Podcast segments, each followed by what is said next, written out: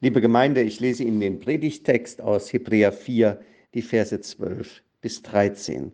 Denn das Wort Gottes ist lebendig und kräftig und schärfer als jedes zweischneidige Schwert und dringt durch, bis es scheidet Seele und Geist, auch Mark und Bein, und ist ein Richter der Gedanken und Sinne des Herzens. Und kein Geschöpf ist vor ihm verborgen, sondern es ist alles bloß und aufgedeckt vor den Augen Gottes, dem wir Rechenschaft geben müssen.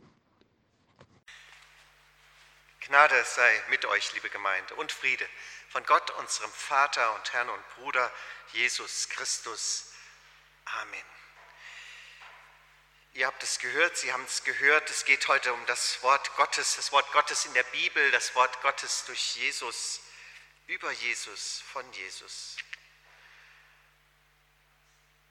Das Wort Gottes, die Bibel, welche Rolle hat es oder könnte es haben in unserem Leben? Manche Leute sagen ja, ein Mensch ist mit zwei S oder SZ, was er ist. Oder ist mit einem S, was er ist mit zwei S. Mit zwei S. Dass also der Wert des Menschen sich daran bemisst, was er zu sich nimmt. Übertragen auch, was er geistig zu sich nimmt, kommt irgendwie rüber oder raus. Ein Zoobesucher in einem australischen Zoo wunderte sich, als er die Koalabären besuchte, das Gehege der Koalabären, wie gut es in diesem Koala-Gehege rieche.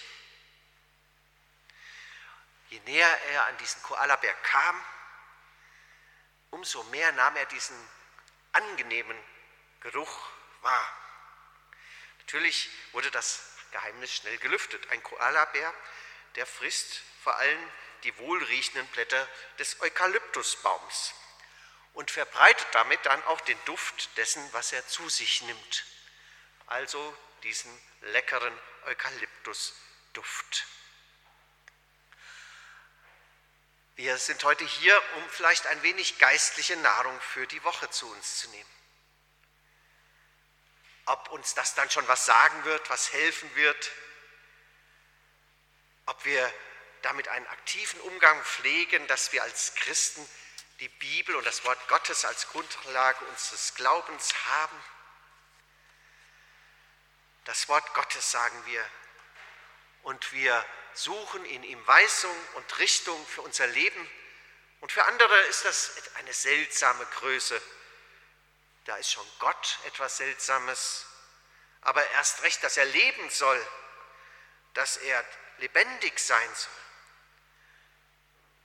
Und ich denke, dass manch eine und manch einer heute Morgen das Wort, was Karl Christoph Schulze eben gelesen hat, hört, wahrscheinlich mit einem heiligen Erschrecken und für andere ist es weit weg.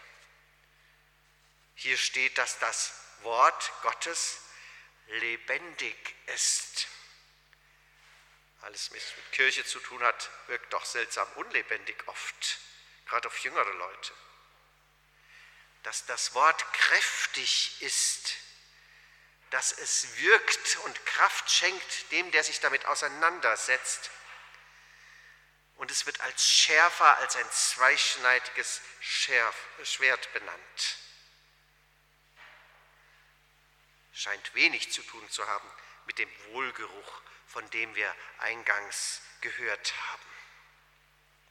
Das Wort Gottes, wenn es wirklich um Gott zu tun ist und nicht nur um das, die wohligen Fantasien unseres eigenen Lebens, dann kann es schon mal ganz schön hart zur Sache gehen. Wer Gott begegnet, der begegnet immer auch etwas ganz Faszinierenden und Beängstigenden. Etwas, was unsere Seele und unser Leben überfordert, was uns als Wirklichkeit entgegenkommt und diese Wirklichkeit auch sehr verändern kann manchmal mit einem Schlag. Das Wort Gottes kann Seele und Geist, Mark und Bein scheiden. Es ist also ein Richter, von Gedanken, von Sinnen, vom Ansinnen des Herzens, also unserer Grundeinstellung.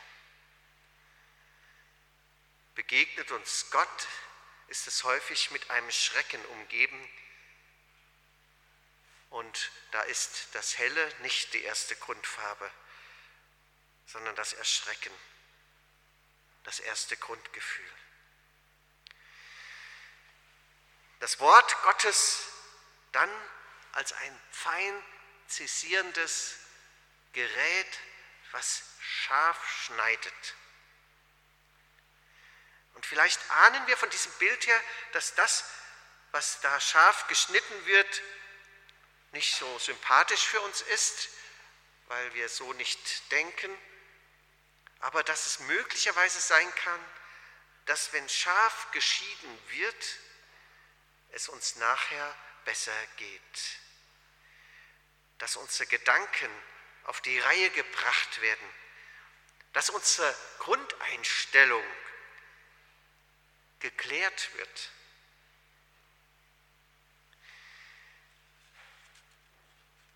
lebendig,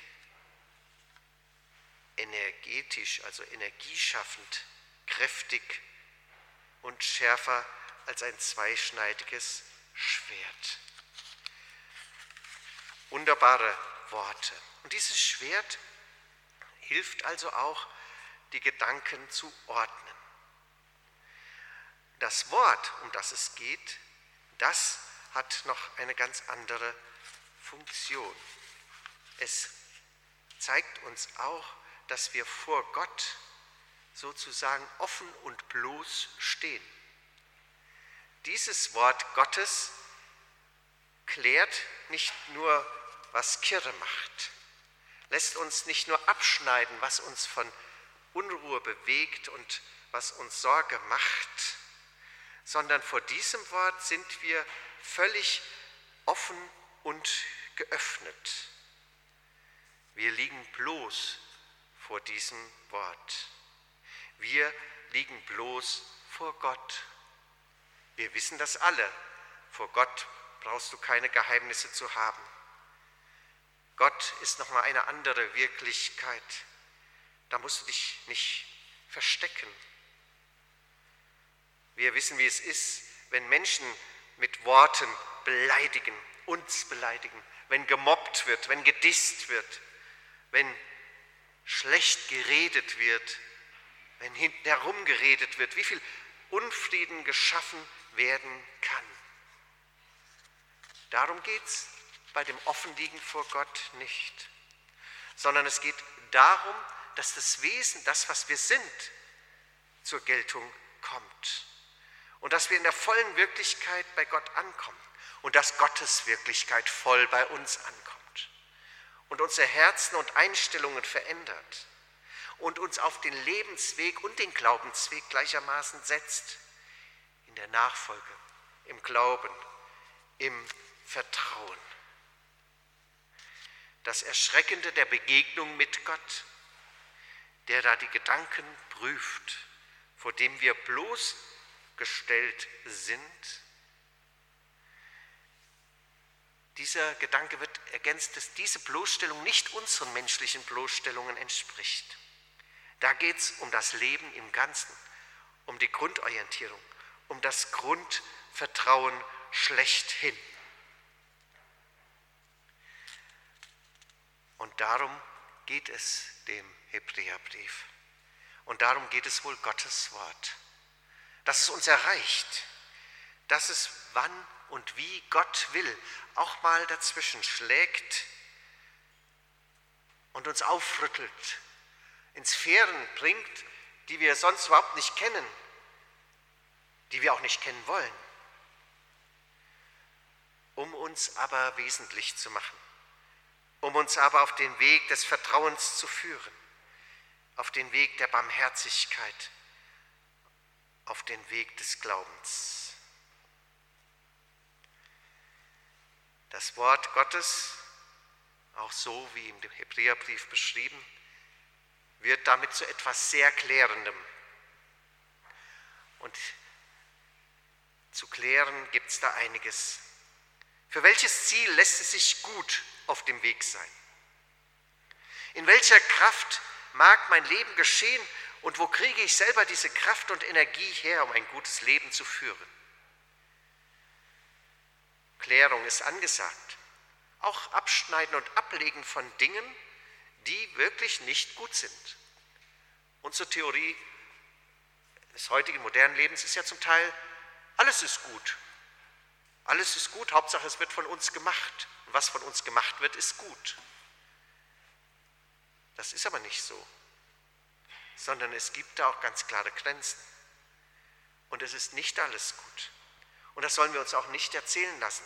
Und deshalb ist die, die, die Bibel auch voller Gebote und Hinweise und Weisungen, wie es besser geht, woran wir uns orientieren sollen. Abschneiden und ablegen ist angesagt von dem, was in die Unruhe führt und was Kirre macht. Dass wir das Leben Sorge, die ja eine grundsätzliche ist, die sich dann immer wieder aktualisiert durch einzelne Sorgen, Gott anvertrauen. Und das Leben in Fülle von ihm her gewinnen. Der Mensch ist, was er ist. Ein Koalabär duftet im Atem nach Eukalyptus. Und so mögen die Menschen nicht zwangsweise von uns abspüren müssen, was das Wort Gottes mit uns macht, sondern sie mögen in die Frage geführt werden, was es denn ist, was Bibel und Wort Gottes in Menschen bewegt. Und dass sie es uns vielleicht ein wenig abspüren können, wir müssen das nicht machen oder machen wollen, das wäre doch schön. Dass wir auch voneinander riechen, wahrnehmen, wir sind in der gemeinsamen Bemühung um das Wort Gottes und folgen ihm in aller Ernsthaftigkeit mit dem, was unser Leben wirklich satt machen kann, unseren Hunger und Durst stillt, was Ziel und Weisung angeht in unserem Leben und was den Glauben anbetrifft, von dem wir leben können. Das soll geschehen, damit es uns nämlich gut geht und damit Gott zur Ehre kommt. Amen. Und der Friede Gottes, der höher ist, der anders ist als all unsere Vernunft, bewahre eure Herzen und Sinne in Jesus Christus. Amen.